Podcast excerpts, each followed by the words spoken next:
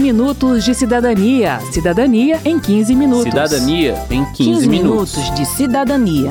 Cidadania em 15 Cidadania minutos. em 15 minutos. Esta edição do 15 Minutos de Cidadania de 2019 fala, no entanto, sobre um tema bem atual. Você confia ou não nas vacinas? Vamos acompanhar. Responda rápido. Você confia nas vacinas? Se não confia, você precisa ouvir esta edição do 15 Minutos de Cidadania. Se confia, também. Eu sou Mauro Tiquerini. E eu sou Verônica Lima. Gripe cura com limão, juro bebê é pra azia. Do jeito que a coisa vai, no tempo do alho vira drogaria. A qualidade do Programa Brasileiro de Vacinação é reconhecida internacionalmente.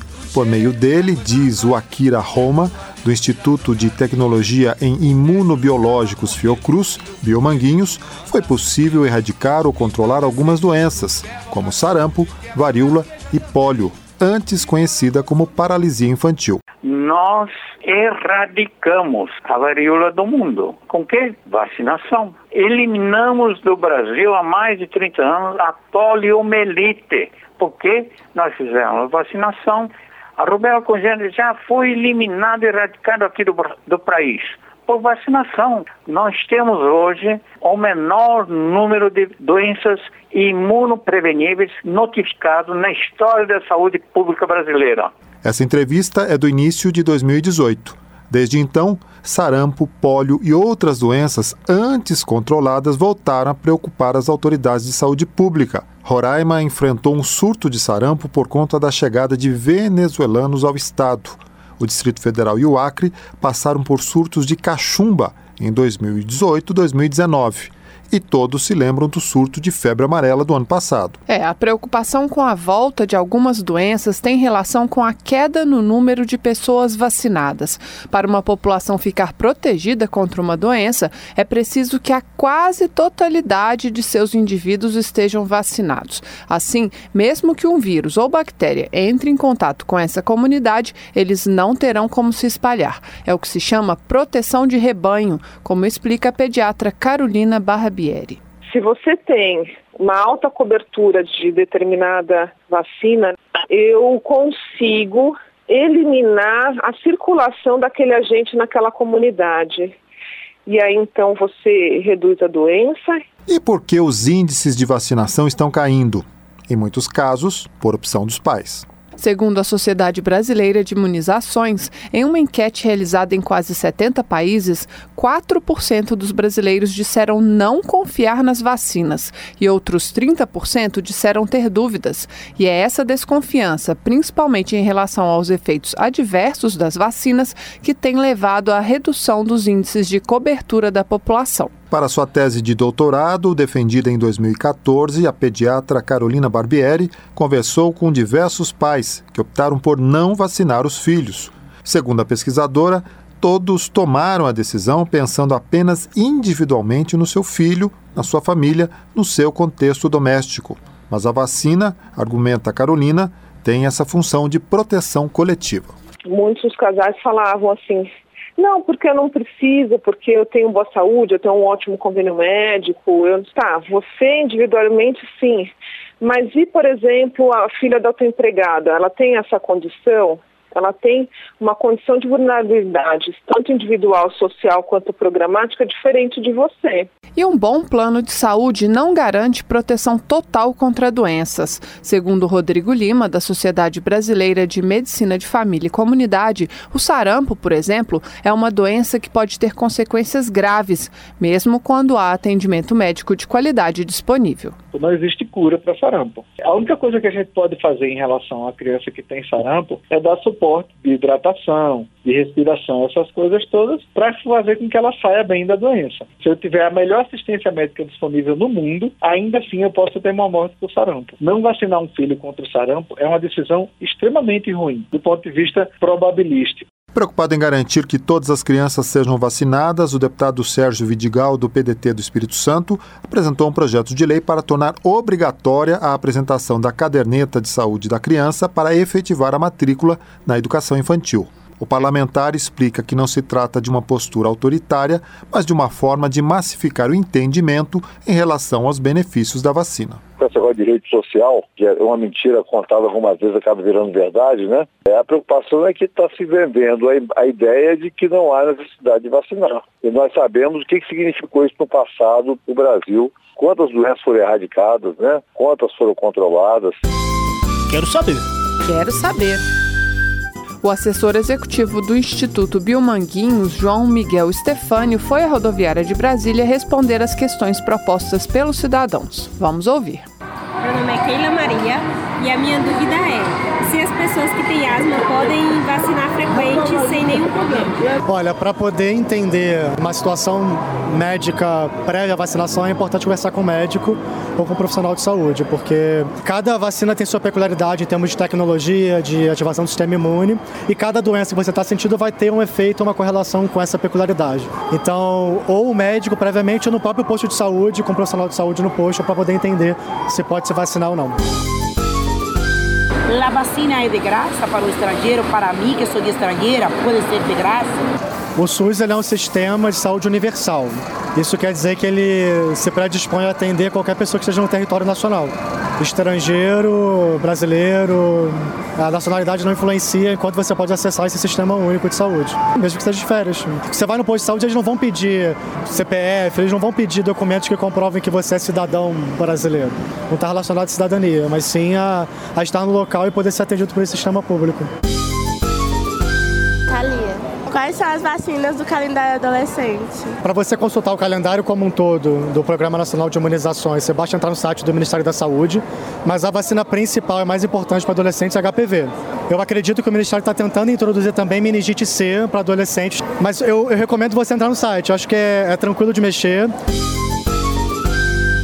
Daiane, eu queria saber se a, a vacina da gripe, ela tem efeitos, algum tipo de efeito, porque eu tive quando eu tomei. E aí eu fiquei muito ruim por causa da gripe e me falaram que era normal, mas eu achei que não. É, todas as vacinas têm efeitos colaterais, né? Isso é uma relação custo-benefício. O que, que, é importante? Sempre, qualquer coisinha que você sinta, uma dor de cabeça, uma gripezinha, entrar em contato com o fabricante da vacina. A vacina da gripe, se eu não me engano, ela é produzida pelo Instituto Butantan, que é Instituto Público, que lá é de São Paulo. Então você pode entrar em contato com o saque deles e falar, olha, eu senti isso, eu senti aquilo, é normal, não é? E aí eles vão ter, ter uma equipe especializada que vão te instruir. Olha, é normal, que bom que você ligou.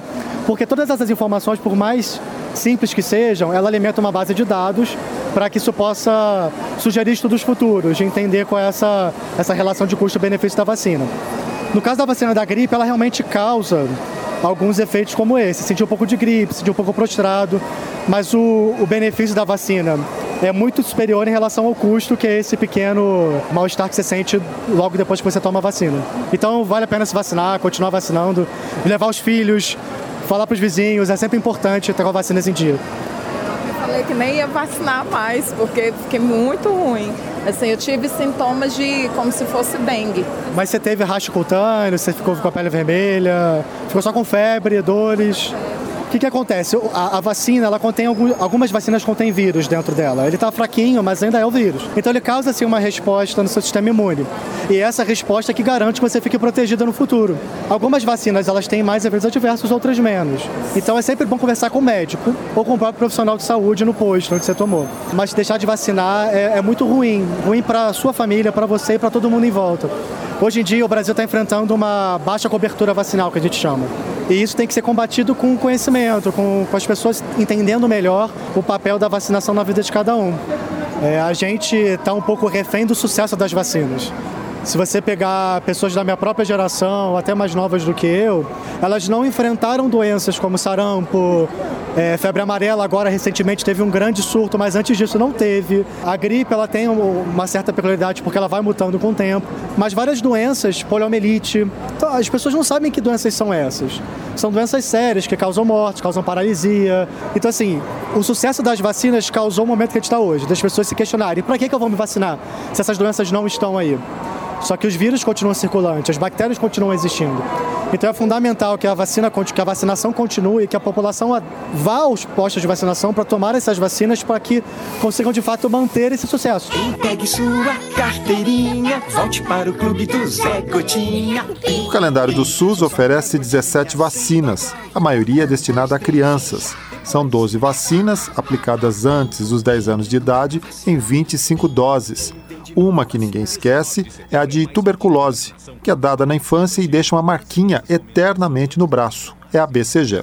Adolescentes, adultos e idosos também devem se vacinar. Meninas de 9 a 14 anos e meninos de 11 a 14 anos tomam a vacina de HPV, que protege contra o papiloma, um vírus humano que causa cânceres e verrugas genitais. A partir daí, há uma previsão de reforços periódicos de algumas vacinas e o um incentivo à atualização da caderneta no caso de pessoas que perderam alguma dose. Se você não pensa nisso há muito tempo, vale a pena fazer uma visita a um posto de saúde e verificar como anda a sua proteção. O médico e pesquisador da Fiocruz, André Siqueira, fala sobre a vacinação de adolescentes e adultos. Quais são as vacinas recomendadas nessa faixa etária, né? As vacinas de HPV, tanto para meninos contra meninas até os 14 anos, né, que protege contra o câncer de colo de útero, câncer de pênis, a vacina de difteria e tétano e a vacina de hepatite, principalmente hepatite B, que pode ser transmitida por relações sexuais. Mas sempre revisando as outras vac as vacinas da infância, que são a cobertura. Outras vacinas que vale a pena dar nos adolescentes, né, em adultos, são as vacinas de meningite, que nem todas eram ofertadas quando as pessoas que hoje são adolescentes e adultos eram crianças. Pessoas com mais de 60 anos devem ficar atentas também à campanha nacional de vacinação contra a gripe. Gestantes e mulheres que pretendem engravidar devem ter cuidado especial com as vacinas. Essencial para prevenir doenças na mãe e no bebê,